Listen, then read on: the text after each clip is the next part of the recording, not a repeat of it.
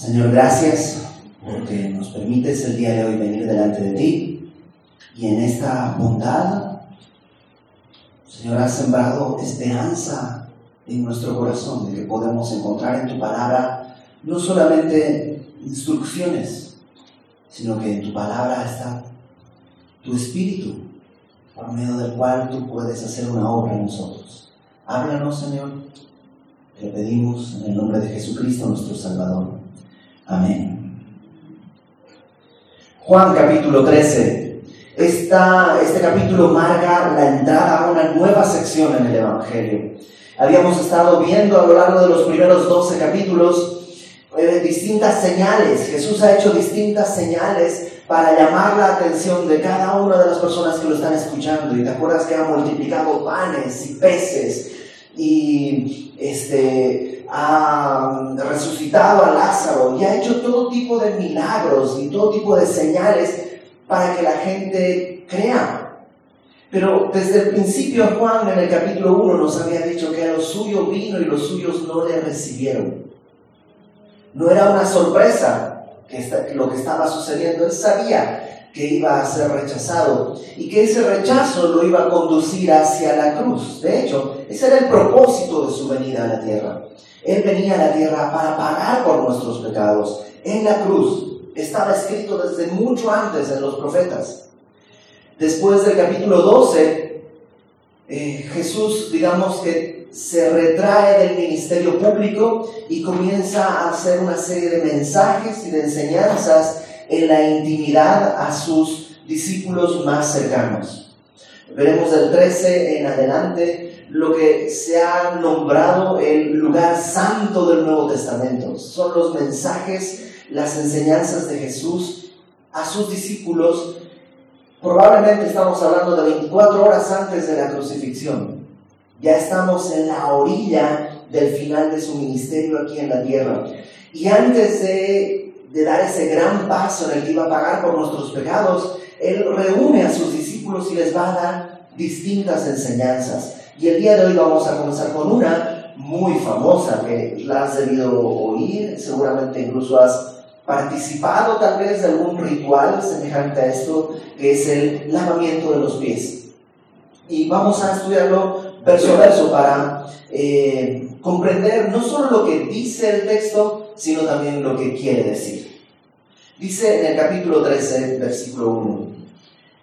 Acuérdate, Jesús ya no está hablando al público en general, Él está en un, en un lugar privado.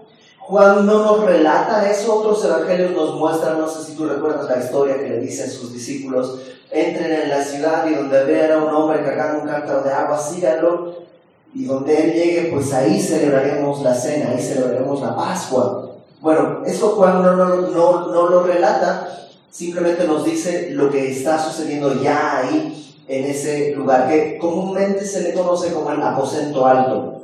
Era una especie de, de, habitación en un segundo piso, por eso se llama el aposento alto. Y dice que antes de la fiesta de la Pascua, sabiendo Jesús que su hora había llegado para que pasase de este mundo al Padre, como había amado a los suyos que estaban en el mundo, los amó hasta el fin. Y eso lo pone como una introducción.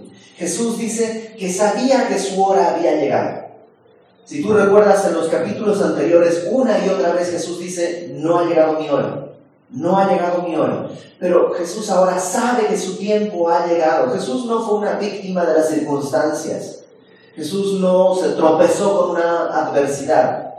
Él estuvo en control de todas las cosas y en el momento preciso él dijo, ok, ya es tiempo. Y sabiendo eso, la hora, ¿qué hora?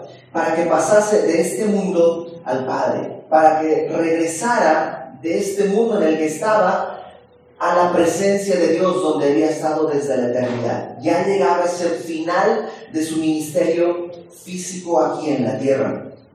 Y dice, como había amado a los suyos. Y esto es maravilloso, ¿no? Porque la palabra dice que Dios ama al mundo entero, que no quiere que nadie se pierda, sino que todos vengan al arrepentimiento. El versículo más famoso, probablemente el más famoso de la Biblia, es Juan 3:16 que dice, de tal manera amó Dios al mundo que ha dado a su Hijo unigénito para que todo aquel que en él cree no se pierda, sino que tenga vida eterna. Bueno, Dios ama al mundo, pero hay un amor especial por aquellos que han creído, a los que Jesús les llama los suyos. ¿No te encanta? Que Jesús está con sus discípulos y dice, estos son míos, estos son míos. Yo los creé, yo los rescaté, yo los redimí, son míos, me pertenecen. Y podrías el día de hoy pensar, ok, yo le pertenezco. Yo le pertenezco. Marcos Vidal, este eh, cantautor español, tiene una canción que se llama El Milagro. Y en esa canción, yo recuerdo que cuando recién entregué mi vida al Señor, uno de los primeros discos que escuchaba hasta el cansancio era ese disco donde está esa canción El Milagro. Y una de las líneas del milagro de esta canción dice, tengo vida, tengo dueño y soy querido. Y recuerdo que para mí esa idea de, tengo dueño, o sea, a veces cuando, cuando no conoces al Señor, esa idea es, es ofensiva. ¿Cómo que tengo dueño? No, no tengo dueño. Soy el arquitecto de mi propio destino. Soy dueño de mi propia vida. A mí nadie, ni nadie, porque yo ya, ya. ¿no? Pero cuando vienes a Cristo y entiendes, no, tengo dueño. Soy suyo. Él es mi Señor. Trae todo el consuelo que necesitamos. Y Jesús dice, como había amado a los suyos que estaban en el mundo, no son del mundo, son suyos, pero están en el mundo. Es como una barca, ¿no? Una barca está en el mar, pero no es parte del mar. El mar a veces se puede meter a la barca, pero la barca no es parte del mar, aunque está en el mar. Así tú y yo navegamos en este mundo, pero no somos parte de este mundo, somos del Señor. Y dice, había amado a los suyos que estaban en el mundo, los amó hasta el fin. Hasta el fin. Ahora, entre sus discípulos, hay doce discípulos que están aquí. De esos doce, tú sabes que hay uno que lo va a traicionar, que lo va a entregar y que lo va a despreciar. Y Jesús no dejó de amarle. Dice que lo amó hasta el fin, hasta el cumplimiento de todas las cosas. De Judas hablaremos la próxima semana tal vez, pero el problema de Judas no fue que Jesús no lo amaba lo suficiente. Dice la palabra que los amó hasta el fin. Verso 2. Y cuando cenaban, como el diablo ya había puesto en el corazón de Judas Iscariote, hijo de Simón, que le entregase, sabiendo Jesús que el Padre le había dado todas las cosas en las manos y que había, había salido de Dios y a Dios iba, se levantó de la cena y se quitó su manto y tomando una toalla se la ciñó Luego puso agua en un lebrillo y comenzó a lavar los pies de los discípulos y a enjugarlos con la toalla con que estaba ceñido. ¿Qué sucede? Dice que estaban cenando. Y, esto es lo que se conoce como la última cena, ¿no? Es la última cena que tiene nuestro Señor Jesús antes de ir a la cruz. Y quiero que quites de tu mente la idea de Leonardo da Vinci. No sé si has visto la, el cuadro de Kermujón pues como obra de arte es buena y valiosa y todo lo que tú quieras, pero como representación histórica es terrible, porque es como la primera selfie de la historia, están todos sentados de un mismo lado de la mesa, mirando hacia el frente, como que nadie cena así.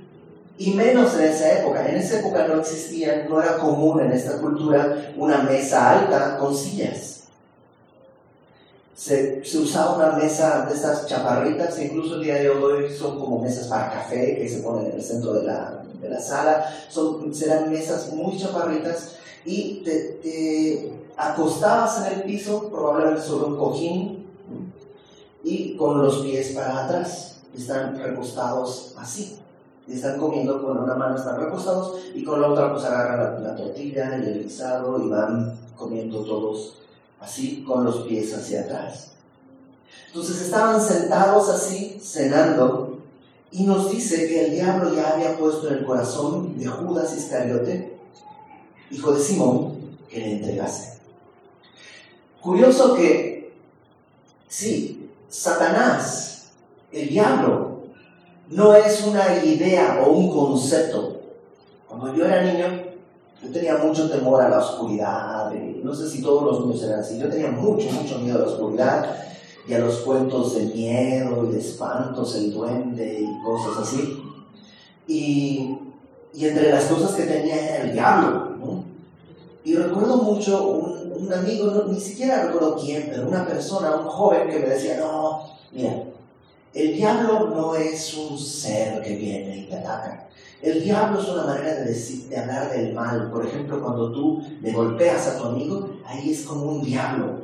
Y cuando tú eh, insultas a alguien, eso es como un diablo. Y cuando alguien roba, eso es como un diablo. Entonces no tengas temor a un ser que va a venir a atacarte, porque no existe. El diablo es solo un concepto para representar el mal. Y yo supongo que medio me trajo consuelo en aquella época, yo tendría 10 años tal vez, pero no es lo que la Biblia enseña. El diablo no es un concepto, el diablo es un ser, un ser creado. Un ser creado que por lo que leemos puede llenar tu corazón con cosas.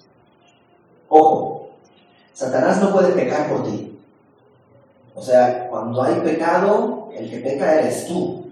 Nadie puede decir, no, mira, es que lo que pasa es que el diablo me hizo pecar. No, el diablo no puede hacerte pecar. Tú y yo pecamos por nuestra propia voluntad y por nuestra propia concupiscencia. Pero Satanás sí puede llenar tu corazón. ¿Cómo puede llenar tu corazón? Pues a través de tus sentidos. Puede llenar tu corazón a través de tus oídos, con las conversaciones que tienes. Y a veces conversaciones que tienes no solo con otras personas, sino contigo mismo. Nunca has estado conversando contigo mismo acerca de alguien, no, el fulanito no, no me saludó. ¿Por qué será que no me saludó? Mm, seguramente sabe que yo me enteré de esto y piensa que yo hice, ah, pero pues yo también sé que él hizo aquello y, y, y al final terminas súper enojado porque tú solito en tu propia conversación ya culpaste, acusaste y condenaste y hasta cuando lo ves le dices, no me hables después de todo lo que me dijiste. No, no dije nada. O sea, ¿Qué pasa? Satanás puede usar nuestras propias autoconversaciones. Satanás puede usar tus ojos y llenar tu corazón a través de tus ojos, a través de las cosas que ves y codicias. Eh, Satanás no puede pecar por ti, pero puede llenar tu corazón. Sucedió con Ananías y Zafira. Si tú recuerdas en el libro de Hechos, cuando Ananías y Zafira deciden donar una parte del dinero a la iglesia, pero el problema no es que se quedaron con una parte, sino que quisieron aparentar una espiritualidad que no tenían. Y le dicen a Pedro, mira, trajimos todo lo que tenemos. Y Pedro les dice, ¿eso es todo? Sí, todo, todo, absolutamente todo, todo, todo, toditito. Y Pedro les dice, ¿por qué llenó Satanás tu corazón para que mintieses al Espíritu Santo? Si el terreno era tuyo, ¿quién te lo pidió? Y si lo vendías, el dinero era tuyo. Y si querías quedarte con parte del dinero, era tuyo. ¿Por qué mentir? Satanás empieza a llenar nuestro corazón. Y parte de las cosas que quiere robar es hacerte creer que no eres suyo. ¿Nunca te ha pasado que empiezas a desconfiar de Dios? Yo creo que Dios nos está, o sea, debe estar ocupado atendiendo cosas muy importantes, a mí no me escucha, a mí no me entiende, a mí no me quiere, a mí no me ve. Y empezamos a dudar de que somos suyos. Y Judas había visto milagros, había visto todas las cosas que vieron los demás, pero hacía tiempo que no estaba escuchando a Jesús estaba escuchando a Satanás y estaba su corazón lleno de la doctrina de Satanás en vez de la doctrina de Cristo. Y entonces Jesús lo que hace, dice el verso 3, sabiendo Jesús que el Padre le había dado todas las cosas. Entonces, uno, Jesús sabía, dice en el versículo 1, que su hora había llegado. Ahora dice que Jesús sabía que el Padre le había dado todas las cosas en las manos. O sea, básicamente él sabía que él es el dueño de todo. Conocía su capacidad y conocía su poder, su reino. Él sabía que él era dueño de todo. ¿Nunca has conocido a alguien que dice, no sabes con quién te estás metiendo? Es, alguien que está muy seguro de lo que tiene en sus manos. No sabes con quién te estás metiendo. Bueno, Jesús sabía quién era Él. Él sí tenía todas las cosas en sus manos porque el Padre les había dado. Luego dice, sabiendo que el Padre le había dado todas las cosas en sus manos. Número dos, que había salido de Dios y a Dios iba. Las dos preguntas que el mundo muere por entender. ¿De dónde vengo y a dónde voy? Y Jesús sabía que había salido del Padre y que regresaba al Padre. Él no tenía conflictos existenciales. Tú y yo sí, ah, ¿qué vamos a No, él tenía toda la idea clara. Entonces, sabe que su hora ha llegado, sabe que todas las cosas están en sus manos, sabe de dónde viene, sabe a dónde va. ¿Y qué hizo? Se levantó de la cena, se quitó el manto.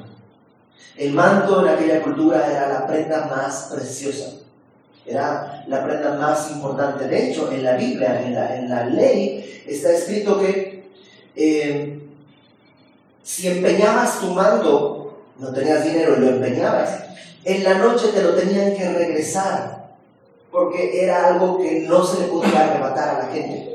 Era algo tan valioso. El día de hoy tú te vas a dormir y pues agarras una cobija, y si te da frío, pues otra cobija, y así problema. En aquella época no era tan sencillo. Te, tapabas con el manto. El manto era, era pues lo que, una prenda de primera necesidad. Y Jesús, además que el manto representaba la autoridad. Y Jesús se quita el manto y tomó una toalla y se la ciñó. Ceñírsela es como amarrársela a la cintura. Un poco ten en cuenta que eh, eh, los hombres andaban con una especie de vestido, con una especie de toga, y para hacer cosas, para poder moverte con facilidad, las personas que eran de, gran autoridad, pues como con esa toga, pues solamente mandaban, así no había estorbo, pero los siervos tenían que ceñirse. Probablemente hacían una especie de, dobleces para que pareciera como un pantalón y se lo ponían acá y se lo amarraban con una toalla, algo así. La cuestión es que para poder agacharse y moverse tenían que ceñirse. Y, y Jesús está tomando una toalla y está ciñéndose. Luego, imagina la escena, están todos sentados, comiendo, con los pies hacia atrás, y de pronto Jesús se levanta, se quita su manto, se envuelve su, su, ropa, se ciñe con una toalla y se va hasta la esquina donde hay una vasija con agua y dice que tomó agua y la puso en un lebrillo, en una especie de, en Bolivia le llamamos tutuma, es una, como una especie de, bowl, ¿no? de, de recipiente y, eh, y se acerca, no sabemos con quién comenzó, pero se acerca uno de sus discípulos, que está acostado con los pies hacia atrás, y se acerca a sus pies y empieza a lavar sus pies. O sea, no solo a echar agua, sino eh, echa, vierte agua y lava sus pies. Y luego dice, y enjugarlos con la toalla con que estaba ceñido. O sea, no solo lava sus pies, los moja, sino que luego está de rodillas, agarra la toalla y empieza a secar los pies de sus discípulos. ¡Qué escena! Otra vez, sabía que del Padre había venido, sabía que al Padre iba y que todas las cosas estaban en sus manos y se puso a servir a sus discípulos. Versículo 6. Entonces vino Simón Pedro. Vino a Simón Pedro, perdón. No sabemos si fue el primero, el segundo, el tercero, el cuarto, realmente no sabemos qué, número de discípulo era Pedro. Pero llegó con Pedro y Pedro le dijo, Señor. Aunque esto es, no solo, no es como el día de hoy usamos la palabra Señor como una manera de respeto nada más. En inglés sería como Mister, no, pero no, no es Mister, es como Lord, es como Señor como un título, en, griego es Kyrios, es el, el Señor, ¿no? Señor, tú me lavas los pies. Y Pedro está viendo algo interesante. Pedro está diciendo, ¿cómo crees? O sea, tú eres el Señor, ¿cómo crees que me vas a lavar los pies? En esa cultura, ten en cuenta que todos andaban como en sandalias. Entonces, de un lado a otro, los pies se llenaban de tierra y de polvo, no existía el pavimento. Entonces era una, eh, siempre te llenabas de, de suciedad en los pies. Y al llegar a una casa para cenar, lo común era que un esclavo, un siervo, te lavara los pies para que pudieras comer. Por alguna razón, en esta cena nadie había hecho eso. Y cuando están ya cenando o por cenar, Jesús se levanta y cubre esa necesidad. Pedro se da cuenta y dice, oye, esa es una labor de un esclavo. Jesús, ¿cómo crees? No hagas eso. Tú eres el Señor. Ahora, digamos, punto para Pedro porque se dio cuenta que el Señor no debería estar cumpliendo esa labor. Tache para Pedro porque tampoco es que él está queriendo hacer nada. O sea, no es como que dice, Señor, ¿cómo crees? Yo te lavo a ti. No, él dice, no, tú no lo hagas. A ver, ¿quién lo puede? Otro, venga, lavarme los pies. ¿Cómo no. O sea, alguien tiene que lavarme los pies. O sea, Pedro está medio entendiendo, pero está bastante perdido. Solo está pensando, Señor, ¿cómo crees? Tú no puedes lavarme los pies. Y Jesús, me encanta la respuesta. Respondió Jesús, verso 7, y le dijo, lo que yo hago, tú no lo comprendes ahora, más lo entenderás después. ¿Sabes qué hace Jesús? No le explica. ¿Quién se ha sentido frustrado alguna vez porque Dios no le explica cosas? Señor, ¿por qué está pasando esto? Señor, ¿por qué está sucediendo esto? Y Dios nada más mira y dice, mm, Ok, sigamos, ¿no? Y Dios a veces no explica y a veces no, no lo hace porque no quiere explicar. ¿Eso revela que Dios es un Dios perverso? No. Hay veces que, y yo batallo esto con mi hijo, porque a veces mi hijo le digo, a ver, siéntate acá. ¿Por qué? No tengo que decirte por qué. Yo no, tengo, yo no tengo que convencerte de que me obedezcas. Si yo digo que te sientes, te tienes que sentar y confiar que lo que te estoy diciendo es no solo correcto, sino bueno, sobre todo para ti. Porque yo no estoy viendo por mí, estoy viendo por mi hijo, tiene seis años. Toda decisión que yo tomo acerca de él tiene que ver con su propio bienestar, no con mi comodidad con mi deseo. Y este es un padre imperfecto. Entonces cuando el Padre a veces te dice algo y tú y yo empezamos a pero no, no entiendo por qué. A veces Dios da una explicación en su misericordia, pero muchas otras veces Dios simplemente dice, obedece. No lo entiendes ahora, lo entenderás después. ¿Cuánto después? Pues tal vez dos mil años después, cuando estés conmigo en el cielo. No importa. Jesús dice que los amó hasta el fin. No tenemos nada que desconfiar. Entonces Pedro le dice, no, ¿cómo crees? Jesús le dice, no lo entiendes, pero lo entenderás después. Y Pedro, necio como a veces yo, Pedro le dice, no me lavarás los pies jamás. ¿Qué necio? O es el Señor. El Señor está diciendo, Pedro, estira tus pies, voy a lavarte. No, Señor, no. Mira, yo sé que no lo entiendes, pero luego lo vas a entender. No, ¿cómo crees, Señor? Jamás. Que te quede bien claro, Señor. Jamás. ¿Cuántas veces yo me he visto tan necio con Dios? No, Señor. No. Y me encanta Jesús. Lo único que hace es decirle, verso 9. Verso 8, perdón. Jesús le respondió si no te lavare, no tendrás parte conmigo. O sea, una vez más, no se trata de lo que yo quiero hacer porque soy Dios y tengo todas las cosas en mis manos y a mí se me ocurre hacer mi capricho y No, no, no. Tiene que ver contigo, Pedro. Si yo no te lavo los pies, no tienes parte conmigo. Y entonces Pedro, que hay que amar a Pedro, le dijo Simón Pedro, Señor, no solo mis pies, sino también las manos y la cabeza. Otra vez está diciéndole a Jesús lo que tiene que hacer, ¿no? Ok, pues entonces, ahora, pues entonces, completo, Señor, que sea baño completo, cabeza, pies, cabeza, hombros, rodillas y pies, ahí como ahí nació esa canción. Y Jesús una vez más en su misericordia le dice, Jesús le dijo verso 10, el que está lavado no necesita sino lavarse los pies, pues está todo limpio, y vosotros limpios estáis, aunque no todos, porque sabía quién le iba a entregar. Por eso dijo, no estáis todos limpios. Entonces Jesús lo que hace es decirle, no, Pedro, no necesitas lavarte. El que está limpio solo necesita lavarse los pies. Ahora, por supuesto que Jesús no está hablando solo en un sentido físico. ¿no? Estábamos por cenar, no te puedo bañar, solamente se necesita lavar los pies. Esa sería la respuesta, digamos, en el alcance físico natural. Pero Jesús está hablando de algo más. Jesús está diciendo, Pedro, tú ya estás limpio, tú ya eres mío.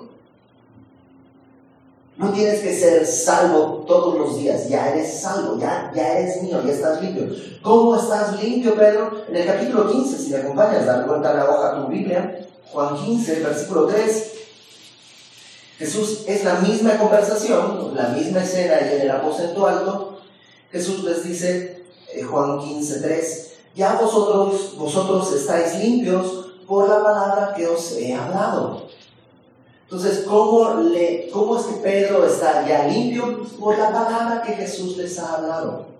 Él, Pedro, ya ha escuchado a Jesús, ya ha recibido, ya ha creído la palabra de Jesús, entonces ya está limpio, distinto de Judas.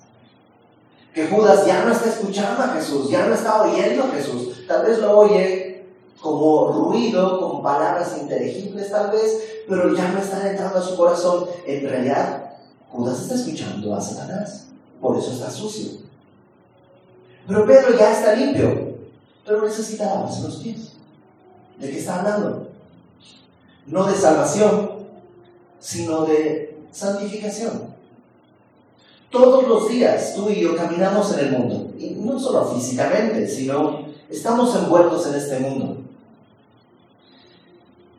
Y todos los días algo de este mundo se nos pega.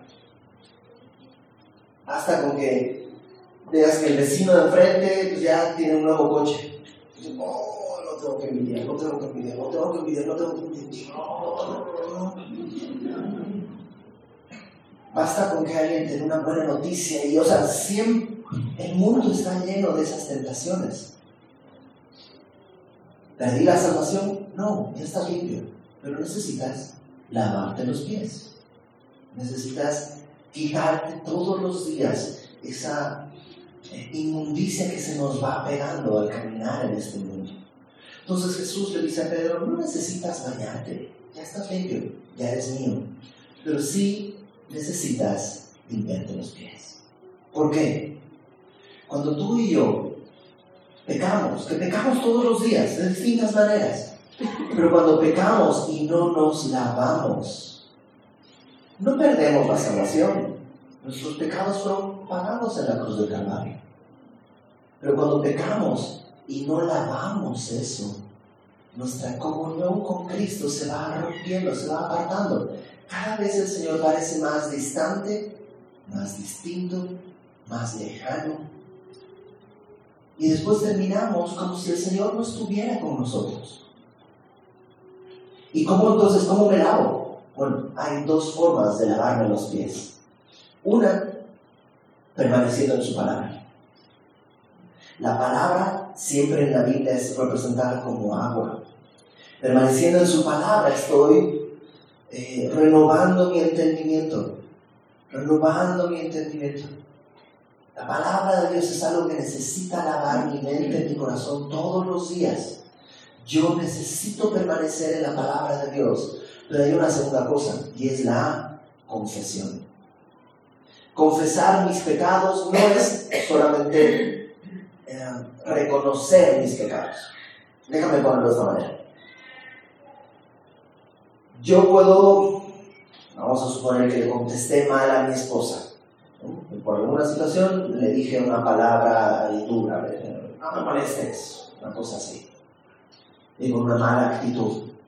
¿Está bien? No, está mal, es pecado. Ok, sí, te hablé mal, ya, perdóname. Ya confesé mi pecado y ya pedí perdón. No, no es cierto. O sea, decir, sí, pequé. Y decir, perdón. Eso no es confesar mi pecado. Eso es, en el mejor de los casos, van a gloriarme de mi pecado. Confesar, en griego, es la palabra homologueo. Y eh, homo, acuérdate, homo es como igual, eh, homogéneo. Y Homologueo básicamente quiere decir hablar lo mismo, ponernos de acuerdo. Por ejemplo, hace un momento les decía que este lebrillo en Bolivia se llama tutuma. ¿Ok? Entonces, nos estamos poniendo de acuerdo, estamos homologueando, por decir algo, nuestro lenguaje. Entonces, cuando yo diga, pásenme la tutuma, todos hemos entendido lo que es una tutuma. Ya nos hemos puesto de acuerdo. Confesar mi pecado es ponerme de acuerdo con lo que Dios ha definido como pecado. Hablarle mal a mi esposa no es que así es mi carácter, así somos nosotros, mi educación, mi cultura, no, no, no, es pecado. Uno de los dos, o Dios o yo, tiene que modificar su concepción y no va a ser Dios. Yo que ver lo que estoy diciendo, viviendo, haciendo, creyendo, pensando. Dios le llama pecado, por tanto es pecado. Señor, pequé. Contesté mal a mi esposa. No es mi cultura, no es que así soy, no es mi carácter, no es que mi familia somos. Es pecado y como pecado, Señor, te he deshonrado. Y entonces voy a poder ir y hablar con mi esposa y pedir perdón de una manera correcta. No sé si me explico. La confesión de pecados es eso, es comprender lo que Dios dice de algo y aceptarlo y abrazarlo. La confesión de pecados me hace limpio por varias razones. Número uno, cuando confieso mis pecados, reconozco mi necesidad de un Salvador. Cuando confieso mis pecados, reconozco que necesito un Salvador. Si, si eres de las personas que piensa que se equivoca mucho, no necesitas un Salvador, necesitas instrucción, disciplina. Pero si entiendes que no te equivocas, sino que eres pecador, necesitas un Salvador, porque el pecado trae muerte. Confesar mis pecados me recuerda mi gran necesidad. Por eso, cuando tus hijos pecan, tienes dos opciones. Enojarte con ellos y reventarlos. O decirles, esto que hiciste está mal. Esta va a ser la consecuencia. Pero esto lo que está haciendo es reflejar que necesitas un Salvador. Lo estás llevando al Evangelio. Entonces, confesar mis pecados me recuerda que necesito un Salvador. Número dos, confesar mis pecados me recuerda la gracia de Dios. Porque puedo recordar que sí, es pecado, pero que Él lo ha pagado en la cruz del Calvario. ¿Y sabes qué hace cuando, cuando, cuando, cuando haces esas dos cosas? Recuerdas quién eres, pero recuerdas la gracia de Dios, te hace libre. Nunca, yo estoy seguro que sí. Son cosas que me pasan, pero estoy seguro que te pasan a ti también que sales de casa y se poncha una llanta.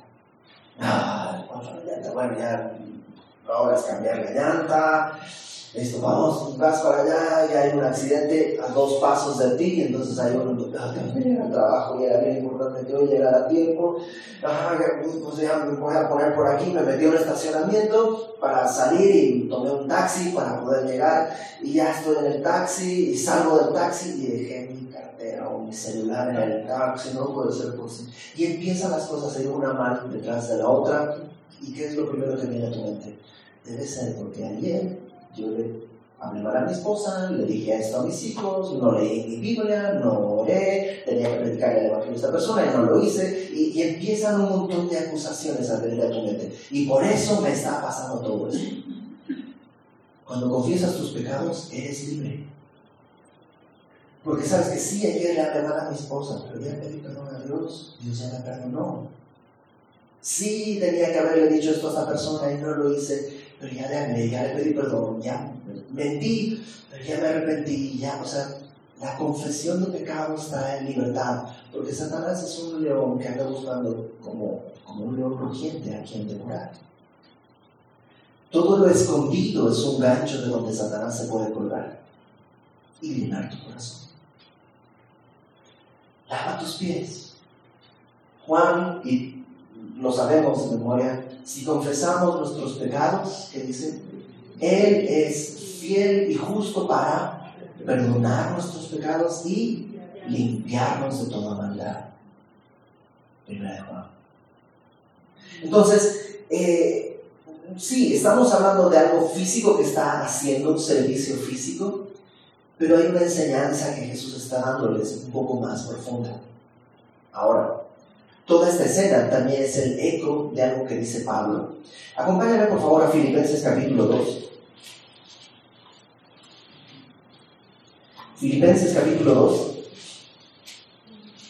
Pablo eh, nos dice una serie de, de cosas que revelan lo que Dios hizo. Filipenses 2, versículo 5.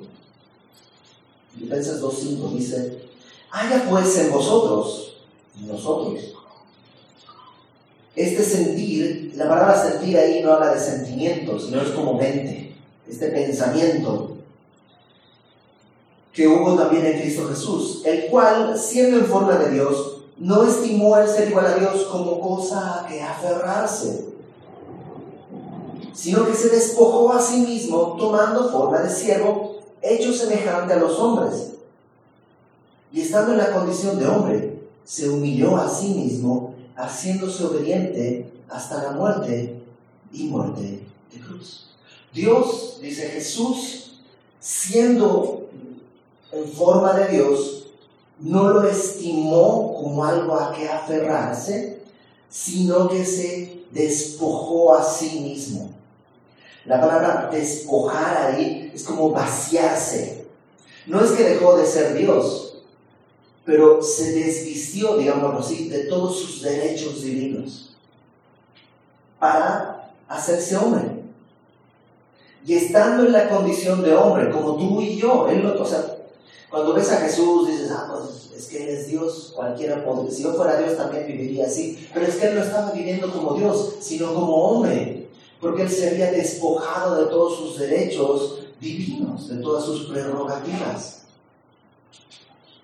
Y estando en la condición de hombre, se humilló más para hacerse siervo, porque había hombres libres, pero él no vino como hombre libre, sino que se humilló a sí mismo haciéndose obediente y haciéndose siervo hasta la muerte en la cruz. ¿No te recuerdas la misma escena? estaba sentado a la mesa con el Padre, el Espíritu en un banquete eterno, en una saciedad y plenitud total. Y un día Él decidió venir por nosotros. Así Jesús se levantó de la mesa y se quitó su manto, su autoridad. Se ciñó con una toalla, haciéndose hombre y haciéndose, en la condición de hombre, haciéndose siervo. Luego dice, déjame regresar a Juan 13. Número uno, se levantó de la cena. Número dos, se quitó su manto. Número tres, tomó una toalla y se la ciñó. Número cuatro, puso agua en un lerribe. ¿Sabes qué es eso? Jesús cuando estuvo en la tierra trajo agua, trajo la palabra, trajo su consuelo, nos dio a todos. Y luego dice, comenzó a lavar los pies de los discípulos. Eh, a través de, este, de su palabra está llevando a sus discípulos a la santificación. Pero ¿sabes qué me encanta de todo esto? Que dice que después de haberlo hecho, los enjugó y los secó con la toalla que tenían ahí. ¿Qué pasaría si te lavas tus pies y te sales así?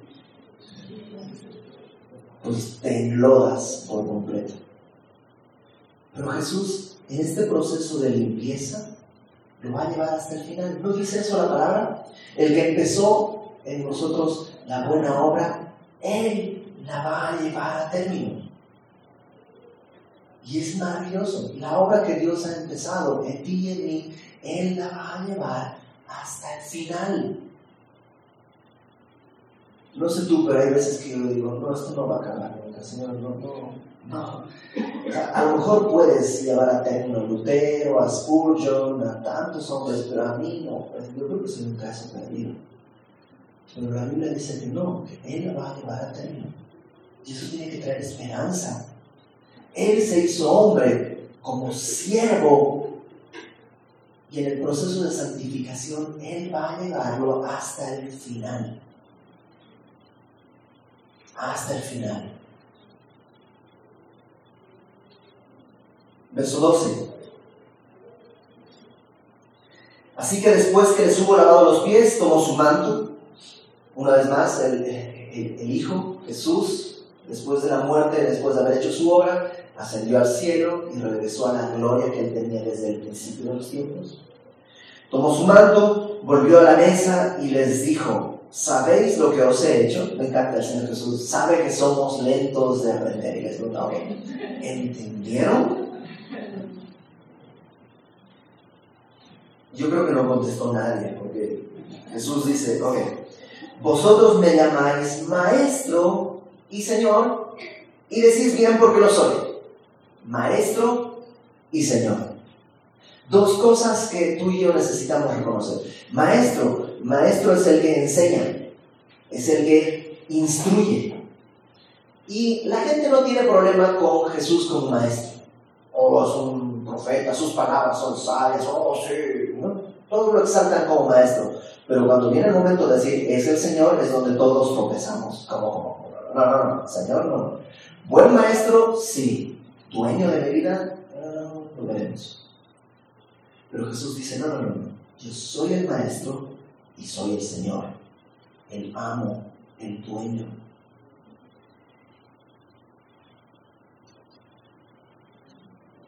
Pues si yo, el Señor y el Maestro, he lavado vuestros pies, vosotros también debéis lavaros los pies los unos a los otros, porque ejemplo os he dado para que como yo os he hecho, vosotros también haráis. De cierto, de cierto os digo, el siervo no es mayor que su Señor, ni el enviado mayor que el que le envió. Si sabéis estas cosas, bienaventurados seréis si las hiciereis. Eh, uno de los temores que tú y yo tenemos es que si decimos que Jesús es el Señor, que me va a aplastar, porque ese es nuestro temor humano, ¿no? Que alguien sea tu jefe es porque tiene poder para aplastarte. Pero Jesús dice, si soy el Señor y el Maestro, ¿sabes qué hice con eso, con mi señorío? Les lave los pies. Y si yo lo he hecho, ustedes tienen que hacerlos unos a otros. Algunas personas han tomado a partir de esto instaurar un ritual del lavamiento de pies. No sé si lo has visto. Y en algunas iglesias se hace el lavamiento de pies, porque ahí dice que hay que hacerlo unos a otros. No creo que sea pecado, pero creo que no es lo que está tratando de mostrarnos, porque para empezar, cuando hay una, un ritual de lavamiento de pies, ¿qué hacen los que van a lavarse los pies antes de venir? Se lavan muy bien los pies porque no oso venir a caer, ahí pies sucios. ¿no? Entonces, no, no habla, de, no habla de, de eso, habla de servicio. Fíjate lo que dice en el versículo 15. ejemplo os he dado para que como yo os he hecho, no dice lo que yo os he hecho, no está hablando de lo que hizo, sino de cómo lo hizo, en esta actitud de humildad y de servicio, en una palabra de amor. Jesús está diciendo, yo tengo toda la autoridad, sé de dónde voy, sé de dónde vengo, sé a dónde voy, tengo todas las cosas en mis manos, conozco los tiempos y lo que he hecho es servirles. Ahora, ustedes tienen que hacerlo también. Pero ¿cómo? O sea, entiendo, voy a servir los que están encima de mí, los que tienen más dinero, los que tienen más poder, pero los que están abajo, ¿cómo crees? Jesús ha puesto un ejemplo. Siendo el mayor, Él ha servido a todos, incluso a Judas. Incluso a Judas. Y qué importante es que tú y yo estemos conscientes de que esta es una tarea que Dios espera que tú y yo hagamos. Que veas a tu hermano, porque hay dos maneras de decirle. Decir, mm, a ver, parece que alguien no se lavó los pies. O que te es tu manto, te ciñas, traigas agua y laves los pies de tu hermano. Hay dos maneras de reaccionar ante los pecados de mi hermano. Una, ofenderme. Ay, si fulanito así es que no es. Mejor ni te juntes porque sabes lo que es. Es un pecador. La otra es que te humilles y vayas y laves los pies de tu hermano y en amor le muestres el amor de Dios. ¿Sí me explico? Y no es una tarea fácil. ¿Por qué? Porque sus pies huelen mal. Porque su pecado apesta. Pero en esto se manifiesta el amor de Dios. En esto nos amamos unos a otros, en humillarnos y atender la necesidad del otro. ¿Te acuerdas que dijimos que es el lavamiento de pies? Santificación, ayudarle a caminar mejor en este eh, ensuciarse del mundo, ayudarle a... Tú y yo nos distraemos, por lo menos yo me distraigo muy a menudo. A menudo pierdo la óptica y necesito que mi esposa me diga, eso que estás haciendo es orgullo. Y a veces mi esposa hermosa lo hace de rodillas y lavando mis pies, por decirlo de alguna manera. Otras veces me la cubeta y me inventa el jamón. Y entonces yo tengo que decir, ok, lo que está diciendo es correcto, la manera tal vez no. Pero entonces yo tengo que tomar la cubeta y el jamón y perdonar su pecado y lavar sus pies. ¿Te das cuenta? Esto siempre es de un lado y del otro. Esa es la manera en la que tú debemos relacionarnos. Es una manera en la que el amor se hace visible en la iglesia. Y Jesús dijo, la única marca para que reconozcan que son discípulos es que se amen los unos a los otros. Y te digo una cosa, amar cuando es fácil lo hace cualquiera, hasta las tarántulas aman a sus hijos así. Pero amar cuando es difícil, solo que el que ha conocido el amor de Dios. Y tus hermanos te van a dar muchas oportunidades para amarles en ese lado espinoso que tienen. Y tú vas a dar muchas oportunidades para que alguien venga y te ame. Pero ¿quién es suficiente para esto? Alguien puede decir, yo lo puedo hacer. No, todos somos inútiles. Por eso Jesús no nos ha dejado solos. ¿Qué dijo al principio?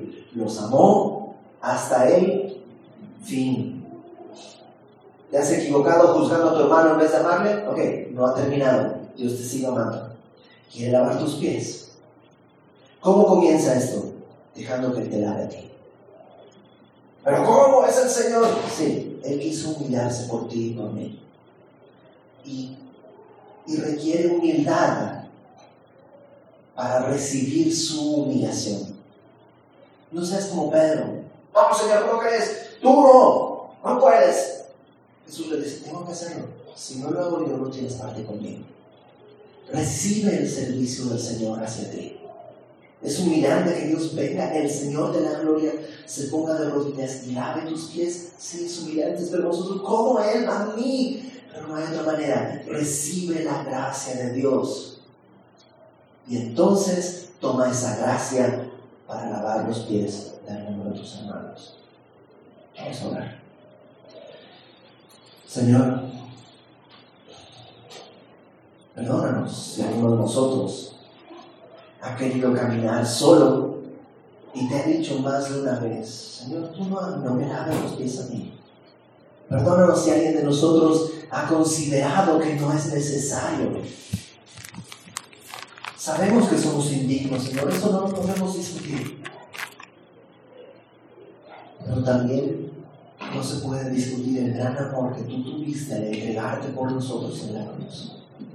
Que nadie aquí, Señor, que ninguna persona de los que estamos aquí rechace el ofrecimiento y la gracia que el día de hoy tú traes. Tú quieres santificarnos y guardarnos.